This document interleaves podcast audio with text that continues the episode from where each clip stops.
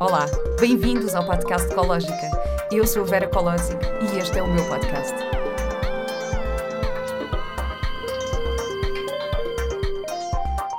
Este episódio tem o apoio da Magna Center. Olá e bem-vindos a mais um episódio do podcast Ecológica. Uh, estou aqui mais uma vez no Art Kaizen, que é assim o sítio onde eu já me sinto em casa, este sítio maravilhoso que, que me recebe para, para, gravar aqui este podcast e que eu, que eu me sinto muito bem. Um, aliás, estas cores até acho que agora estão a condizer com o meu cabelo, que eu estou com o cabelo ruivo agora. então acho que isto tudo até fica bem.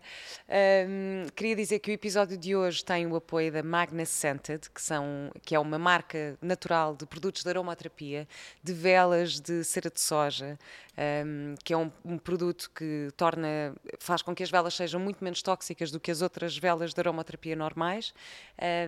eu estou super contente por ter, por ter o apoio desta marca. Os produtos já estão à venda na loja, em ecologica.com, portanto basta, basta irem lá. Aliás, a loja está com um novo look, portanto vale mesmo a pena, porque os produtos já estão muito mais organizadinhos e está tudo muito melhor, portanto eu estou com muito, muito orgulho e, e agora vou tendo novos produtos, também novas escolhas e eu gostava muito que fossem lá espreitar. Um, e pronto, e esta marca, os produtos são todos biodegradáveis, tem parafina, portanto tem muita ecológica, tem tudo a ver comigo e eu estou muito, mesmo muito contente pela Magna Scented uh, apoiar este podcast. Por isso vão lá espreitar na loja.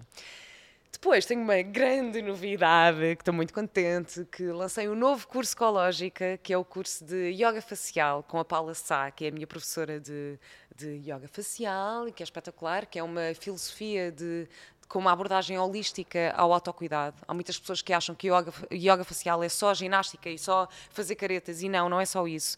Um, é uma abordagem que é muito mais do que isso. São, temos, usamos exercícios, usamos massagens, acupressão, um, podem usar-se também os rolos e os guachás.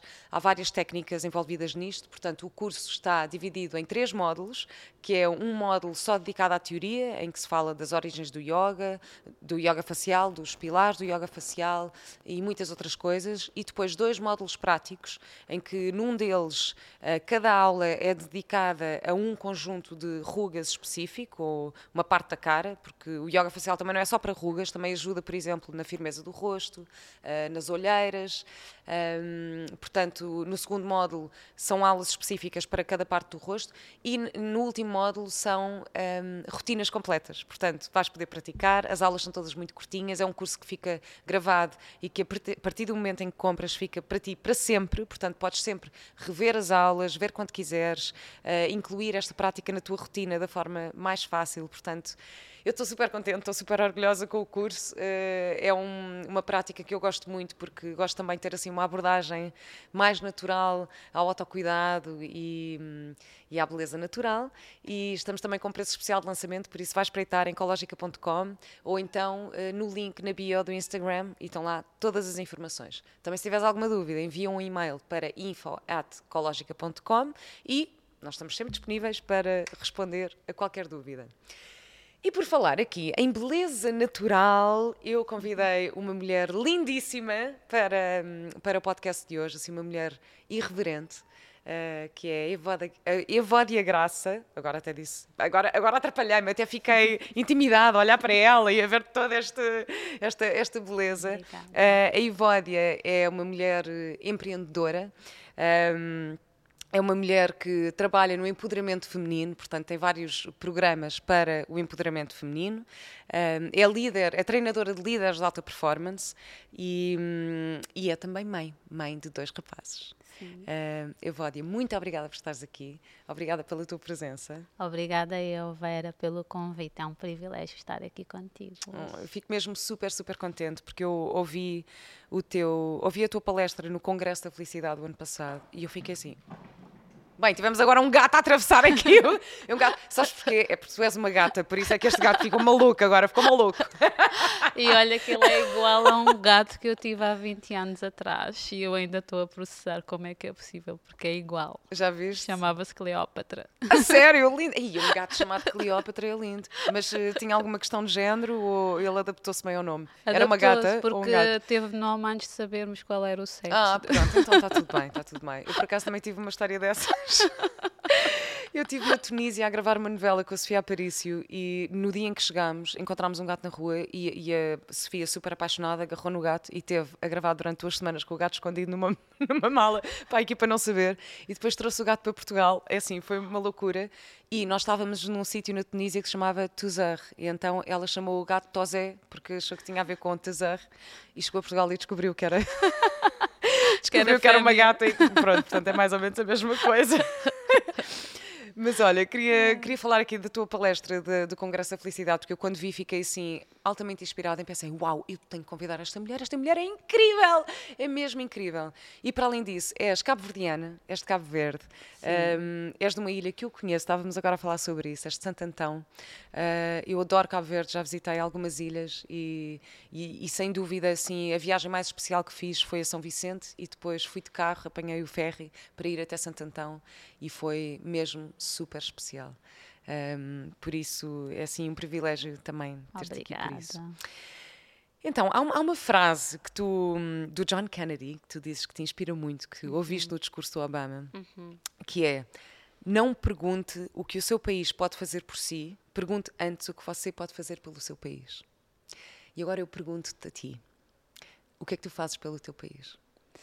Então, olha, esta frase inspirou-me e ainda hoje inspira-me como uma. conectou-me com o meu propósito. No fundo, é uh, saber que estamos aqui para criar impacto. E eu ouvi esta frase em 2016, uh, quando estava nos Estados Unidos, e, e conectou-me muito com o legado que eu queria deixar no mundo. E na uhum. verdade é que até então, até um, 2016, eu trabalhava por conta do trem.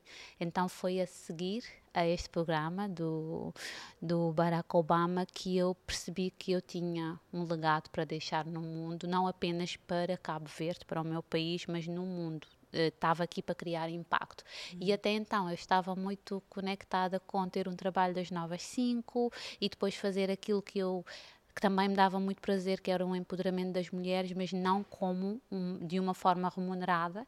Então, mais do que o contributo para o meu país, hoje eu sinto que é de qualquer lugar no mundo eu contribuo para o mundo, o meu para o meu país também, mas para o mundo em geral, sendo que especificamente como eu falo para comunidades lusófonas que falam português, o meu impacto é para pessoas que falam português no mundo. Sim. Uau. Bem, é incrível a tua história, porque foi, foi em 2016 que tu recebeste, um, que foste reconhecida internacionalmente como uh, Young Leader, como, como é sim, que foi o título? Sim, sim, sim. É, é um, Young African Leaders, no fundo é um, um, prémio que o Obama, o programa ainda existe e basicamente premia jovens líderes africanos uhum. e em 2016 uh, eh, foram uh, mil jovens selecionados para irem para os Estados Unidos e eu fui uma dessas. Lindo, sim, lindo, sim. parabéns. É tão Obrigada. bonito, é mesmo bonita a tua história. Um, e queria, e queria te perguntar também aqui em relação às tuas origens, Uhum. Um, qual é a influência das tuas origens na mulher que tu és hoje? Então, a influência é total. Eu acho que a minha imagem fala muito por mim, não é? Eu assumo a minha identidade enquanto africana, enquanto cabo-verdiana, uh, na minha forma de estar, no meu cabelo, uh, não tanto na minha forma de O cabelo é incrível, não é assim, dá vontade só de ir aí, assim, agarrar e, e, e pronto, não, o teu cabelo é incrível. Obrigada. Uh, então, assumo muito essa na parte física, creio que a minha imagem fala muito por mim, não represento apenas Cabo Verde, mas represento um continente, África, e depois através da minha identidade, da minha essência, a minha forma de estar na vida, os cabo-verdianos são muito irreverentes, são resilientes, são pessoas que não se contentam com pouco, vão atrás de conseguirem tudo aquilo que querem, e eu trago isto da minha avó, da minha mãe, das pessoas que também vi uh, próximas de mim a serem resilientes na educação dos filhos, uh, em fazer acontecer com muito pouco. Então eu trago esta resiliência, resiliência para, para uma cabo-verdiana que eu costumo chamar de afropolitana, que é uma africana cosmopolita, uh, que esteve um, um pouco por todo o mundo. Então não sou apenas o reflexo do meu país, da identidade cabo-verdiana, mas africana, mas também do mundo, de alguém que esteve até agora um pouco pelo mundo e que tem tudo isso na sua essência. Então aquilo que que mais me caracteriza, mais do que ser só cabo-verdiana, é ser uma afropolitana, uhum. que é um hum. termo que é muito usado para falar exatamente dessas comunidades africanas que também estão fora da África e que têm esse lado muito cosmopolita de serem várias coisas dentro de de um ser humano. Hum, lindo. Estavas a, a, falar da tua família e da, e da parte uh, da resiliência de educar, de fazer muito com pouco, não é? Sim, isso, sim. Isso sim. deu-te uma, uma maior apreciação um, pelas coisas simples ou, por outro lado, fez-te querer mais? Uh, os, os dois lados. Então, eu sou aquela pessoa que sou, um, sou insatisfeita no sentido de quero, vou atrás e consigo, e isto tem muito a ver com a minha essência cabo-verdiana, mas depois mesmo a nível de coaching, não é? Eu sou coach e, e a nível neurológico existem sempre duas formas de nós, uh, na, no processo de formação de crenças, existem duas formas de nós uh, formarmos a, as nossas crenças, mas também depois de, da forma como as nossas crenças uh, limitadoras ou fortalecedoras impactam a nossa vida hoje hoje em dia. E eu sinto que muitas das crenças fortalecedoras que eu tenho são crenças de olhar para a minha família e para as pessoas mais próximas de mim e, e, determinar que eu queria mais. E isto é um dos padrões hum. que nós hum. chamamos de rebelião. Existem duas formas de nós evidenciarmos os padrões, que é uh, ou a repetição do padrão, eu repito aquilo que os meus pais foram, aquilo que os meus avós foram, aquilo que todos os meus antepassados foram, ou eu posso adotar uma postura de rebelião. E no meu caso, em algumas áreas da minha vida, eu repito alguns padrões, por exemplo, de olhar para o meu pai e dizer: Meu Deus, eu quero ser um professor. O meu pai era professor do ensino primário, mas eu sempre quis ter esse papel de professora. Uh, hoje eu achava que ia ser uma PhD e isso tudo, mas depois Uh, eu vivi numa ilha muito pobre uhum. e eu vi os meus pais a gerirem muito pouco para educarem cinco filhos. Eu vi, ouvi histórias da minha avó dizer que a mim, uh, os meus pais faleceram muito cedo e eu tive que educar uh, os meus irmãos todos. E eu sei hoje, com o autoconhecimento que eu tenho e com as ferramentas que eu tenho, que eu ajudo outras pessoas, que inconscientemente eu adotei uma postura de rebelião, de eu não quero isto para hum. mim, eu desejo, eu mereço mais. Então, toda a minha postura ao longo da minha evolução, enquanto criança, adolescente, que se torna uma jovem que vem estudar em Portugal, foi eu vou atrás de mais porque eu consigo. Eu hoje tenho as condições para fazer hum. mais e conquistar mais do que aquilo que os meus avós conquistaram ou que os meus uh, pais conquistaram. E isso acho que tenho muito em mim de olhar para a minha realidade e determinar isto faz sentido para mim, isto aqui eu posso ser uma protagonista que pode até abrir portas, não é? Eu fui a primeira pessoa da minha família a vir estudar no exterior. E depois de mim vieram quase todas as minhas irmãs, só, não, só não veio a mais velha. A minha mãe divorciou-se do meu pai e hoje vive na Europa, então eu sinto que não foi apenas sobre mim, mas sobre abrir portas para, para outras pessoas servindo de inspiração. E centenas de pessoas que dizem Evódia, eu decidi sair do país e ir estudar no Brasil, em Portugal, porque tu foste uma inspiração para mim. Uhum. Então eu sinto que uh, hoje eu sei que não foi apenas só sobre a Evódia, mas também sobre ser um exemplo diário para outras pessoas de que vocês também podem conseguir uh, oh, mais. Sim. Que lindo, que lindo. Uh, eu estava aqui a pensar em que momentos da minha vida é que eu me identifico com essa rebelião. Um, eu identifico-me um bocadinho uh, noutro tipo de coisas, por exemplo, na educação do meu filho, não é? Ou uhum. seja, eu, eu, decidi não, não dar a educação que tive porque eu até me sentia, enquanto criança, lembro-me de sentir, uh, sei lá, que não tinha muita atenção ou muito carinho, então eu faço exatamente o contrário, que é tipo, sim, não, sim. eu quero dar aquilo que, uh, que não tive. Uh, e depois fiquei a pensar também, por exemplo, uma coisa que parece super simples, um, o parto natural e a amamentação na minha família. Uhum. Na minha família e na família do pai do Mateus, do Diogo, também, ou seja, nenhuma era tipo, ah não, cesariana é que é, e eu estava tipo, não, eu quero ter um parto natural, bora, ou melhor, eu, eu queria ter a experiência que fosse para mim, sim, mas sim. Teria, tinha uma preferência por isso, se fosse para acontecer seria assim, se não fosse eu também iria aceitar, um, arranjei um médico que, que, em quem eu confiava muito e pronto. E a parte da amamentação também foi muito engraçado, porque... Eu lembro-me a minha irmã ligar-me a dizer: ai não, hum, ai não, nós não temos leite, porque na nossa família não sei o quê. E não conseguimos ter partos naturais porque, porque uh, fazemos bebés com cabeças muito grandes. Estás a ver, assim, imensas crenças que havia Sim, sim. uh, na família do Diogo, igual. Nenhuma das mulheres, até mim, tinha amamentado. uh, e depois de mim, já começaram a abrir-se para isso. Uau. Pronto, foi, ou seja, pronto, é outra, outra área da vida, Sim. mas se eu pensar em termos de rebelião, diria Sim, que isso foi, sim. foi uma das coisas que eu fiz para quebrar alguns padrões de crenças nas duas famílias. Uau. Eh, por isso é, É engraçado que tu falas de- disso, porque no meu caso eu usei o exemplo da minha mãe. A minha mãe deu de, deu de mamar até os seis meses a todas nós, a Hum. todos nós, os o- as quatro irmãs e o meu irmão. Então, na altura de dar de mamar aos meus filhos, eu decidi que até os seis meses que eu ia dar de mamar só leite materno aos meus filhos, porque se a minha mãe conseguiu há 30 anos atrás, com uma realidade totalmente diferente, sem tecnologias de ponta que nós temos hoje, que eu hoje podia fazer, eh, eh, replicar aquilo que ela fez, mas com melhores condições. Porque à minha volta eu tinha todas as pessoas a dizerem-me. Começa a dar eh, comida aos teus filhos, começa a fazer isso. Mas e aí, eu, aí eu também acho, e, e isso é interessante, porque eu também acho que houve uma influ a, a influência dos.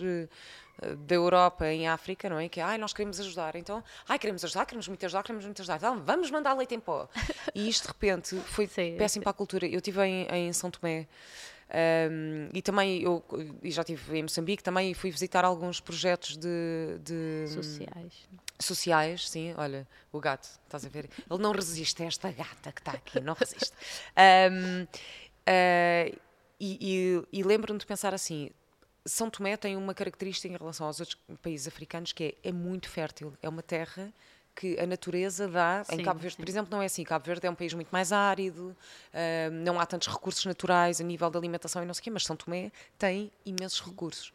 Ah, e as mulheres terem filhos e iam todas tipo para, para as associações pedir leite em pó, queriam leite em pó, queriam leite em pó. Em vez de haver uma educação Exato. para Uhum. a amamentação, que é, não, tu enquanto mulher tens que nutrir para conseguires ahm, dar de mamar e isto vai facilitar, quer dizer, a nível tudo, a nível financeiro, a nível... ahm, e, e isto é uma, é uma questão Sim, grande sim, em África também, sim, sim, se... Mas pronto, olha, voltando aqui um bocadinho atrás, gostava que me contasse então a história dessa menina que queria ser professora como o pai. Eh, e, e qual foi o percurso que, que entretanto fez perceber que se calhar não era bem isso? Sim, então no fundo eu fui educada numa família muito religiosa, não é? E aquilo que mais os nossos pais incentivavam-nos, até de forma excessiva, eh, era a estudarmos, era irmos atrás do conhecimento. E eu tenho isso muito enraizado em mim. Eh, eu hoje digo às pessoas que eu li a Bíblia umas 10 vezes e as pessoas não acreditam. Sério? sério? Sim, o meu nome é um nome bíblico e as pessoas não sabem que Evódia é um nome bíblico. Todos os meus irmãos são nomes bíblicos. Uau! Ah, sim, eu fui muito religiosa até, para ir- até vir para a faculdade. Foi mais um padrão que eu rebelei, tipo, não quero isto para a minha vida, não é? Uau. Mas eu tirei a melhor essência de ter sido educada como, como Olha, eu andei numa escola religiosa. católica e nunca li a Bíblia. Ah, eu, no meu caso, eu fui educada como testemunha de Jeová e era Ah. uma educação altamente rigorosa e que, hum, a nível intelectual, intelectual preparou-nos de uma forma brutal. Hoje as pessoas perguntam-me porquê é que tu tens um dom para falar em público? Eu não tenho um dom. Isto tudo vem de treino e nós desde muito cedo fomos treinadas para sermos as melhores. Ah, Isso é um padrão mesmo ah, desafiante de quebrar, não é? Porque eu, eu, também já, pronto, há, uma pessoa que também faz parte aqui da, da comunidade, que já participou em eventos ecológica, que também era testemunha de Jeová. tenho que conhecer essa e- pessoa.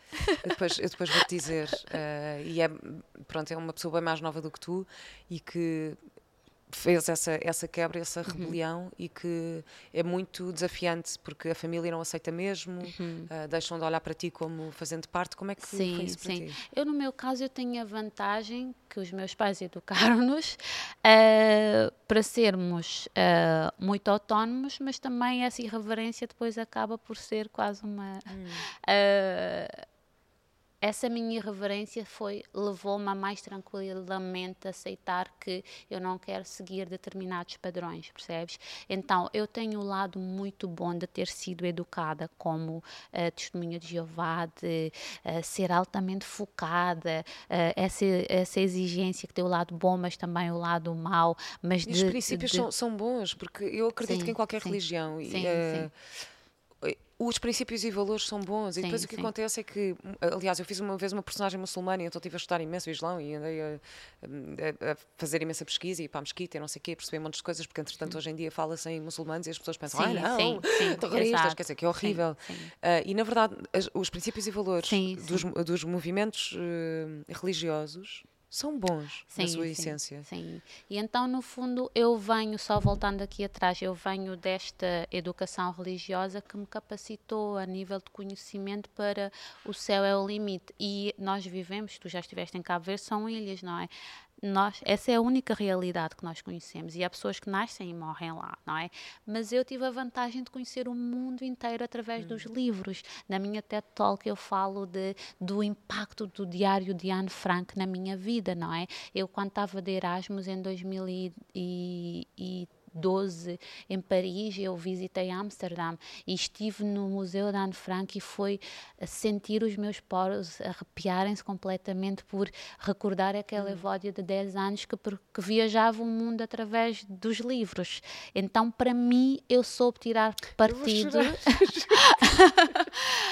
ah, isto é espetacular. Eu, eu soube tirar partido hum. disso, não é? Tipo, uau, eu quero isto para mim. Uh, a minha mãe hoje vive nos Açores e quando eu estive nos nos Açores eu fui visitar Faial e quando eu cheguei ao Faial eu lembrei-me de uma aventura, na, eh, uma aventura no Faial, que eu li o livro, porque ah! nós não víamos televisão, eu, nós não tínhamos televisão e foi tipo, uau, estou no Faial, é a minha criança interior a dizer-me you did it, sabes? Não é só sobre estar no Faial, é tipo, aquilo que tu não visualizavas porque os horizontes não te permitiam lá naquelas ilhas, hoje, com a vida que tu criaste, tu podes uh, ir aonde tu quiseres, quiseres, sabes? E isto para mim é, é olhar para o lado bom da educação dos meus pais, tipo, vai estudar, vai estudar, vai estudar, e, e, tirar o lado bom de ser melhor. Eu dava-me 19 e eu ia ameaçar os professores que eu queria 20 e que eu ia a direção reclamar, percebes? Uh, claro que depois a nível de exigência e hoje em dia, com, sendo coach e fazendo psicoterapia e fazendo várias uh, terapias mais, mais holísticas, eu tenho a noção de que não é preciso ser exagerado, não é?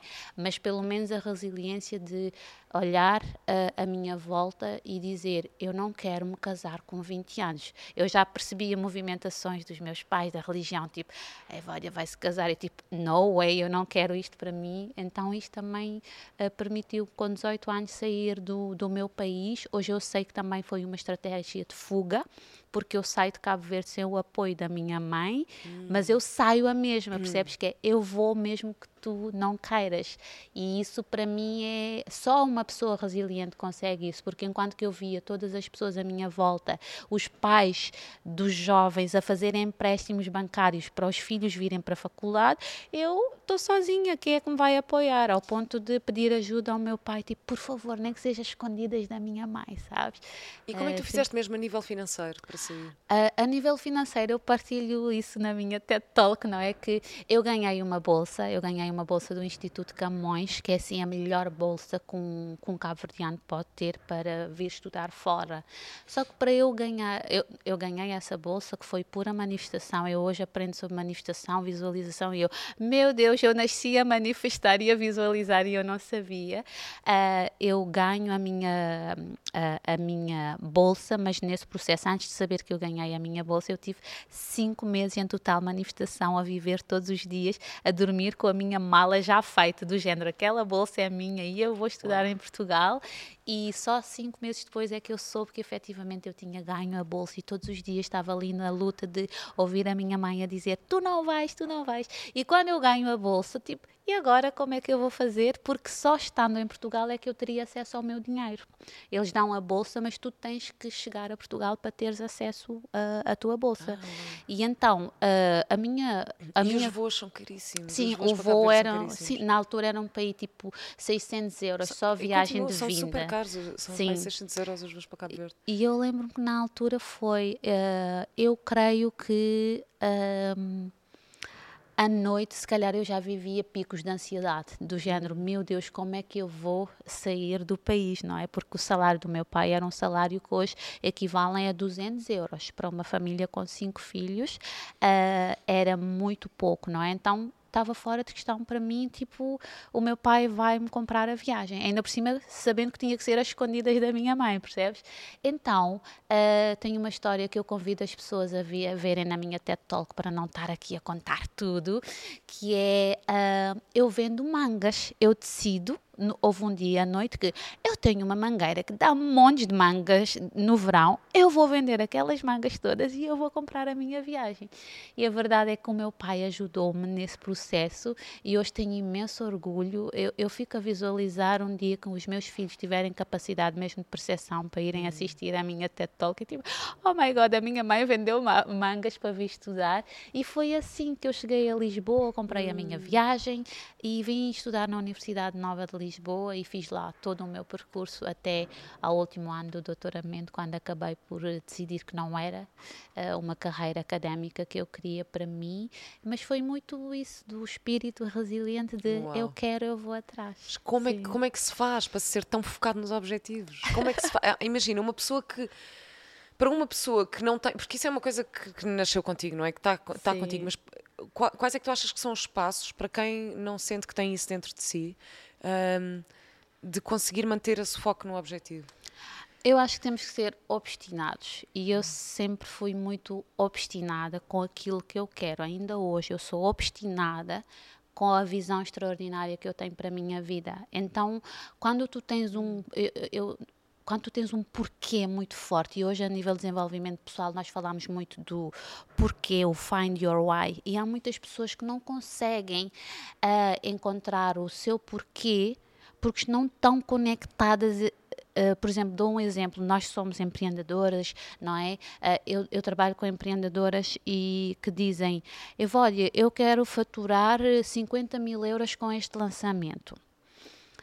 E faturar 50 mil euros é faturar 50 mil euros. Mas se tu encontrares um porquê, um why, para tu faturares aqueles 50 mil euros, tu não vais te conectar com o valor do lançamento, mas sim com o, o porquê. Imagina que é o teu pai está doente e tu tens que pagar um tratamento ao teu pai. O teu why, o teu porquê não é faturar esse valor, era ti, eu vou salvar o meu pai, eu vou proporcionar saúde ao meu pai. E eu acho que hoje em dia, na minha vida, aquilo que me faz conectar e para eu continuar a atingir os objetivos na minha vida é continuar a ir a fundo à procura do teu porquê. E esse porquê que hoje chamam de propósito e etc. podem ser várias coisas, não é? No lançamento pode ser eu quero levar os meus filhos a Cabo Verde e finalmente eles conhecerem Cabo Verde. É diferente de quero faturar 50 mil euros, Claro. percebes? E então em todas as áreas da minha vida eu tenho isso e eu acho que já fazia isso de forma natural de o meu porquê era o quê? Rebelião. Eu não quero me casar com 20 anos, eu não quero isto, eu quero ser uma professora, eu quero ser como o meu pai, eu quero ser um exemplo para a minha família. Eu quero sair desta realidade que eu sei que existe uma outra realidade lá fora porque eu já li nos livros, percebes? Eu já vi que existe todo um mundo ah, aí ah, que não é só acordar, se calhar ser professora ah, no E ensino está tudo bem, porque para primário. algumas pessoas isso é, é Sim, o tudo. Se sim. calhar não é para ti, mas Sim, se calhar para para, mim, para- para para muitas mim, pessoas esse, esse porquê de, ok, só acordar e ser professora é tudo o que eu mais quero. Sim, e é, é engraçado que eu e as minhas irmãs, nós somos totalmente diferentes. Eu tenho uma irmã que tem 30 anos, eu tenho 37. Quando nós estamos juntas, as pessoas não acreditam que nós Hum. somos irmãs, porque somos totalmente diferentes. E as minhas irmãs têm propósitos totalmente Hum. diferentes de- dos meus propósitos, não é? E isso tem mesmo a ver com cada pessoa, a motivação individual de cada pessoa. Sim. E tu, e tu e falaste na visão extraordinária, que é uma coisa espetacular, que é de repente, ok, vou parar, vou criar aqui a visão daquilo, onde é que eu me quero ver, ah, e, e isso ser um, um drive, como é que se diz, tipo a, a- motivação para, Sim, sim. ah, para o movimento, para tu começares a trabalhar até lá. E esse, esse porque, sabes que eu tive uma situação agora há uns dias, porque estava aqui a entrar numa fase mais ansiosa e, e, frustrada e também a querer, tipo, pá, não, eu também quero ganhar mais dinheiro e quero não sei o quê, tipo, assim, entrar num, numa, numa coisa já. Numa, numa fase assim meia uh, desconfortável, mais uhum. frustrada e com tudo isso. E depois convidaram para ir fazer um passeio de vela. E eu achei, epá, vou fazer um passeio porque era uma coisa, não sei o que, já me tinha comprometido. Ok, fazer um. Foi, foi aqui a que me convidou e eu disse, ok, está bem, eu vou e tal. Pensei, epá, agora não dava jeito nenhum no meio da minha agenda. Eu pensei, pá, vou fazer um lançamento, não, agora uh, vou preparar uma série que vou começar a gravar, estou com imensa coisa na cabeça, tenho uma palestra para preparar, e pá, não me dava jeito nenhum ir fazer um passeio de barco à vela. Mas pronto, já me comprometi, vou. Cheguei lá Uau. e foi um wake-up call, foi a coisa mais incrível. Então era o quê? Aquilo é um projeto da, do Clube Naval de Cascais, um, que é patrocinado uh, pela Astara, que é representante aqui em Portugal um, para poder levar uh, pessoas com deficiências e com mobilidade reduzida a fazer passeios de barco à vela. Então eles criaram, construíram barcos adaptados, um barco pequenino à vela, depois foi lindo, imagina, eu, vi um miúdo a chegar que tinha uh, síndrome de Down e, e, a energia dele, assim, super, bem, assim uma coisa foi, foi super bonito e, e, ele vai todas as semanas fazer a, a, sua prática de vela. Ele está só lá no barco. O barco está, está estruturado de forma a que não se vir, não é? Portanto, não é um barco à vela. Sim, sim. Um, e ele vai lá com a mão dentro da água, só a sentir a água. E depois construíram um catamarã que foi visualizado e desenhado por um português. E o catamarã está lá no Clube Naval de Cascais para poderes entrar de cadeira de rodas. E eu fui fazer o passeio com uma miúda, que é a Helena, uma miúda uh, incrível, com paralisia cerebral, e, e assim, e de repente eu pensei, bem, estou eu aqui do alto do meu privilégio, da minha arrogância e do meu corrupção, com frustrações do e porque eu quero ganhar mais, ou porque eu isto, isto é, é, este é que é o motivo. E de repente eu fiquei super emocionada a pensar, ok, as pessoas estão atrás deste projeto, Sim. têm que ter muito dinheiro para conseguir fazer aquilo, não é? é assim, o dono do Clube Naval, ou, ou, quem quer que seja, ou, ou a Astara, que é uma marca gigante, ou a Kia, para patrocinar, é preciso haver muito investimento para, para, um projeto destes. E é tão incrível tu poderes ter essa capacidade que é tipo, ah, é, é, para isto, é por isto que eu quero também, que é para poder ajudar, proporcionar. E depois a quantidade, isto, isto uh, são voluntários que vão lá fazer os passeios um, com, com as pessoas das instituições e, e eu fui fazer o passeio e de repente estás ali no silêncio ouvir o vento. E eu estava a conversar com a miúda, com a Helena, tipo, então, e ela a dizer que começou a fazer surf adaptado agora, que tu pensas, ok, surf adaptado em que tem que ir para ir com três ou quatro surfistas numa prancha especial porque só consegue agarrar-se com as mãos, não consegue mexer o corpo todo. E eu, e pronto, e às tantas também é naturalizar um bocadinho a conversa e dizer, ah, Helena, mas como é que tu fazes para vestir o, o fato? Tipo, o fato é super difícil. E ela, Ai não, porque eu tenho, eu tenho homens fortes para me ajudarem a. Isso não é um problema, porque eu tenho homens fortes para me ajudarem a vestir o fato. E eu, Epá, Helena, se calhar devia ir contigo, porque eu também quero um homem forte para me ajudar a vestir o fato. Uh, porque eu tenho imenso medo de ondas e estou agora a tentar enfrentar isso. E, e comecei a fazer umas aulinhas de surf para, te, para tentar. E, e, ela, desde há um mês e meio, que está a fazer aulas de surf adaptado todas as semanas. e de repente aquilo foi assim, uma chapada de luva branca na minha, uh, na minha arrogância e no meu privilégio, que eu fiquei tipo. É isto, obrigada por me relembrarem. Tipo, foi Sim. espetacular, foi mesmo, mesmo bonito. E, bem, estou a emocionar imenso porque isto foi mesmo, foi mesmo bonito. E foi agora para lançar o curso de yoga facial que eu pensei, ok, tu pensas, ah, yoga facial, e vamos falar de envelhecimento e não sei o quê. Não, é muito mais do que isso. Sim, sim, sim. É o autocuidado. Tipo, autoestima. Isto é mesmo uma coisa importante. E, e, e, e, então é pensar nas motivações que estão por trás disso. Por isso, obrigada, obrigada, tipo, uh, por estas histórias, que é relembrar-nos o que é que é importante, o que é que está por trás disso. Por isso, isso é incrível, Ivódia. Obrigada. Obrigada. Ah, bem, tá e obrigada por estares aqui nesta partilha que eu estou a fazer e por, por me apoiares aqui nisto ah, também. Obrigada. E pronto, e olha, e, e falando aqui dos objetivos e, e, desses objetivos tão claros e que tu consegues ir tão atrás, o que é que acontece quando tu chegas ao objetivo? Ou seja, é, é, é o objetivo que nos, que nos satisfaz ou, ou achas que é a insatisfação que nos faz querer ir mais longe? Uh, Hoje em dia eu acho que já não estou muito numa de insatisfação. Eu acho que a insatisfação foi aquilo que me moveu durante muito tempo na minha vida, fazer uma licenciatura, fazer um mestrado, uh, depois decidir, uh, ok, vou avançar para um doutoramento. Foi claramente perceber que também para o meu país eu não tinha grandes referências de grandes uh, eh, PhDs que pudessem contribuir, por exemplo, a nível académico para fazer o país evoluir, principalmente na área onde eu estava, que era estava na área da linguística, e eu tinha muito um comprometimento de as pessoas serem falantes do crioulo, mas serem falantes do português. Hum. Pessoas saírem do país, virem estudar e não terem lacunas linguísticas de quase não conseguirem um, expressar aquilo, toda a inteligência e todo, todo o potencial que essas pessoas tinham. Na altura era aquilo que me movia.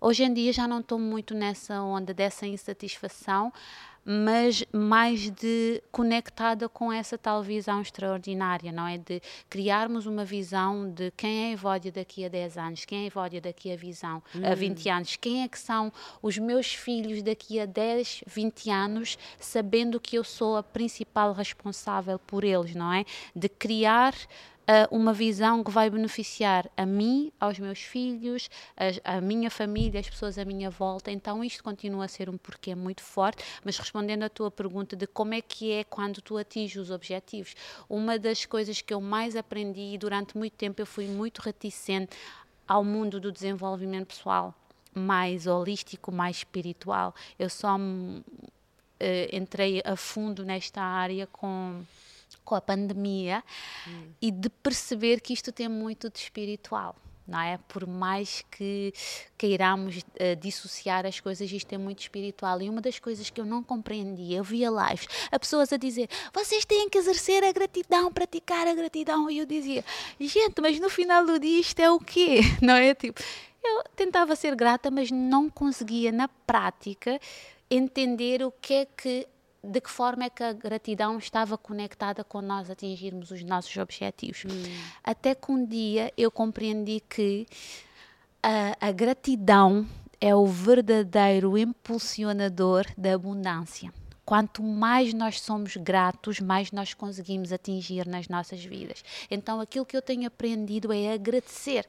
Eu Tô, começo também uma turma, o Empreendedoras Extraordinárias, este domingo cada cliente nova que entra, eu faço uma festa. Eu abro um vinho ou celebro nas stories, percebes? E eu antes não tinha muito isso enquanto empreendedor. Era bora encher a turma, temos que ter, uhum. sei lá, X alunas. E hoje, é, todos os dias, eu estava a falar com uma amiga minha que é empreendedora, a dizer como é que eu demorei tanto tempo para compreender o que é que é na prática a gratidão. Uhum. E na, hoje em dia hoje tenho um dia super full e é o dia 1 de junho. Como é que eu posso exercer a gratidão pelos filhos extraordinários que eu tenho? Ontem fui jantar com eles e às 10 ainda estava a chegar a casa, não é? Tipo, vão ter um dia inteiro na, na escola, um, no dia 1 de junho, que é um dia super importante e eu vou estar a trabalhar, eu posso antecipar. E começamos a celebrar ontem e hoje de manhã deixá-los na escola e depois vir para aqui. E depois sentir que é um imã para tudo aquilo que vai acontecer no resto do meu dia. Eu vou estar aqui, vou estar a dar o melhor contigo. Hum. Vou sair, tenho uma cliente, vou estar a dar o melhor com essa minha cliente. Mas partindo de um pressuposto de eu sou muito grata. Hoje de hum. manhã, dizer aos meus filhos, eu sou muito grata. Hoje é o dia da criança, eu sou muito grata por vocês serem as minhas crianças. E isto depois tem um impacto em mim, em tudo aquilo que eu sou ao longo dos meus dias. E nos últimos cinco anos, se eu pudesse elencar uma coisa que mudou a minha vida, foi perceber e compreender o que é que tantos gurus do, do, mundo espiritual e do desenvolvimento pessoal falam e que às vezes nós não compreendemos é que a gratidão leva-nos a lugares extraordinários, não é? É verdade. E, assim, é verdade. E, e, e qual é a tua visão extraordinária agora, neste momento? Eu tenho uma visão que está muito conectada com, lá está, a questão da insatisfação. Eu tenho uma visão de resolver no mundo aquilo que mais me incomoda. Hum. Eu acho que quando há muitas pessoas que mandam caixinhas, nas caixinhas de perguntas, dizer como é que eu encontro o meu propósito. Eu conectei-me com o meu propósito quando eu percebi aquilo que mais me incomodava. E é engraçado que eu regressei de Cabo Verde há um mês. Eu estive em Cabo Verde no Leadership Summit, mas também a convite da primeira dama de Cabo Verde. E eu estive a dar palestras.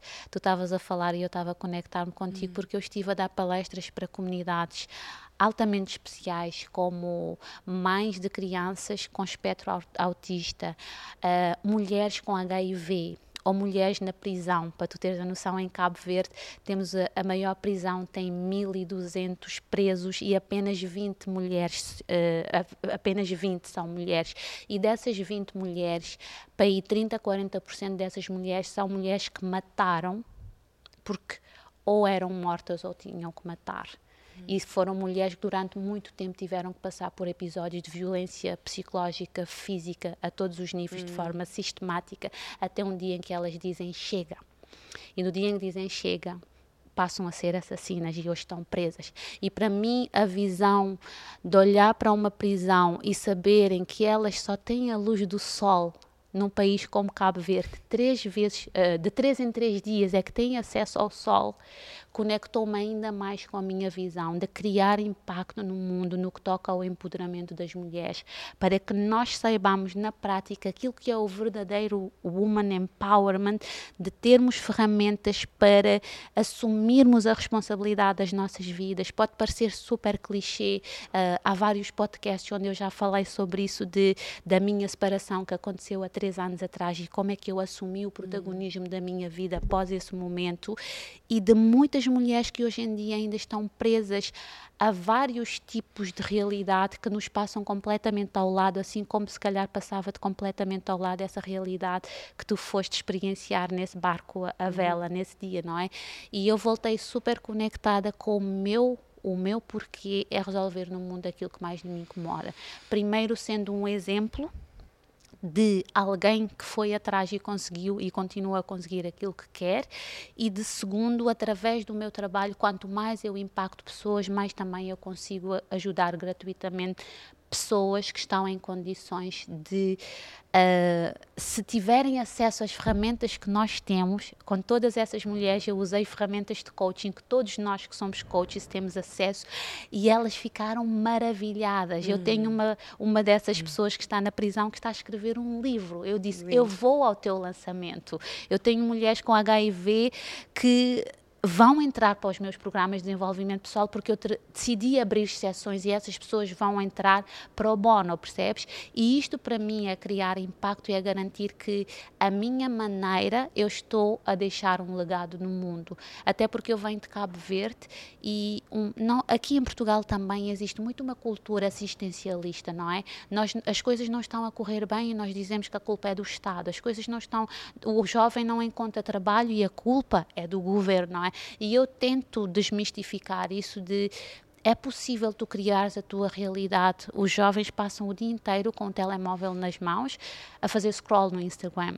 E se tivessem a usar ferramentas que estão disponíveis no YouTube, a ouvir o teu podcast, a ouvir tantos podcasts que existem por aí, se calhar estariam a capacitar-se para saírem dessas situações. E isso para mim conecta-me de uma forma brutal com não apenas ser empreendedora, não apenas desejar uma realidade uh, e ir atrás dessa realidade para a minha vida, mas criar impacto em primeiro lugar sendo um exemplo. É verdade. Sim, sim. Hum, é verdade. E nós, enquanto.